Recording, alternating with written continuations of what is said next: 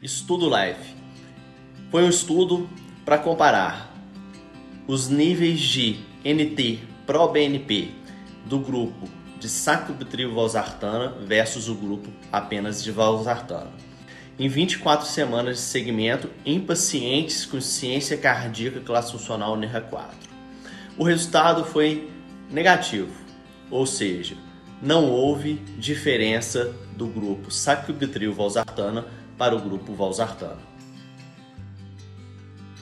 Turma, vamos falar agora de um dos estudos mais promissores do Congresso ACC 2021, o estudo Pirouette, que usou a droga pirfenidona.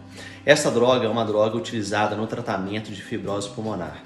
Ela foi utilizada no contexto de pacientes com insuficiência cardíaca de fração de ejeção preservada, que tinha fibrose miocárdica à ressonância e alterações nos níveis de NT pro-BNP.